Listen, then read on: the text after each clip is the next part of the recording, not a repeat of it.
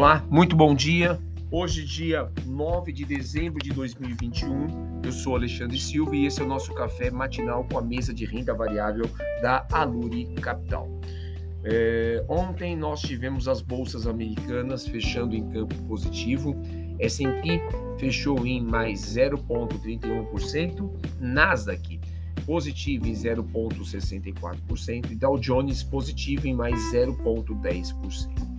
O índice DXY do dólar é, esteve negativo em menos 0,49%, enquanto as notas do Tesouro Americano com vencimento para dois anos fecharam no patamar de 0,675% contra 0,687% do dia anterior. Já as notas com vencimento para 10 anos fecharam no patamar de 1,512% contra 1,474% do pregão anterior.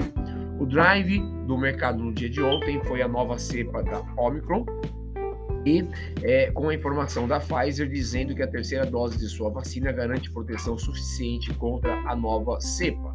Entretanto, a, OMS considerou ter, ser cedo para ter certeza de que este reforço é, realmente tem eficácia comprovada contra a Omicron. O mercado futuro, neste momento, já abre com S&P em menos 0,32%, Nasdaq com menos 0,39% e o índice europeu, o SXXP 600, em menos 0,15%.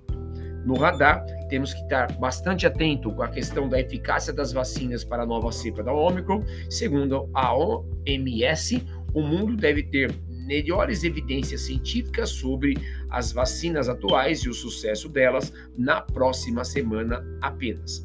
É, ainda a discussão sobre o aumento de juros lá nos Estados Unidos, principalmente com a reunião do FONC para os dias 13 e 14 da próxima semana. A expectativa está focada principalmente no ritmo de aceleração de diminuição de compra de títulos e, consequentemente, abrindo espaço para antecipação da taxa de é, juros, a, a, o aumento da, da taxa básica de juros. No mercado doméstico, ontem, nós tivemos um dia positivo, a bolsa fechou em 0,50%, o Ibovespa fechou no campo positivo e esteve em compasso de espera, principalmente pelo anúncio da nova taxa de juros. E ele já chega a cinco dias de alta consecutiva desde a última quinta-feira. O dólar futuro fechou em menos 1,52% e o DI 1F25 esteve negativo em menos 1,80%. Hoje, o mercado de juros deve ter movimentação intensa, visto pelo comunicado do Copom com possível contração de mais 1,5% em fevereiro de 2022. Lembrando que no dia de ontem, o Copom aumentou a taxa básica de juros em mais 1,5%.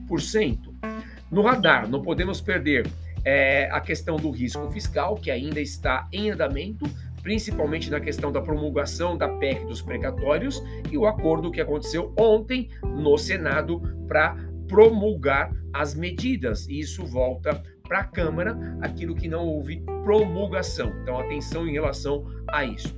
E, obviamente, com a ata do Copom sobre o aumento da taxa básica de juros, que deve sair na próxima semana e deve dar drives é, sobre as possíveis é, decisões do Copom para as próximas reuniões.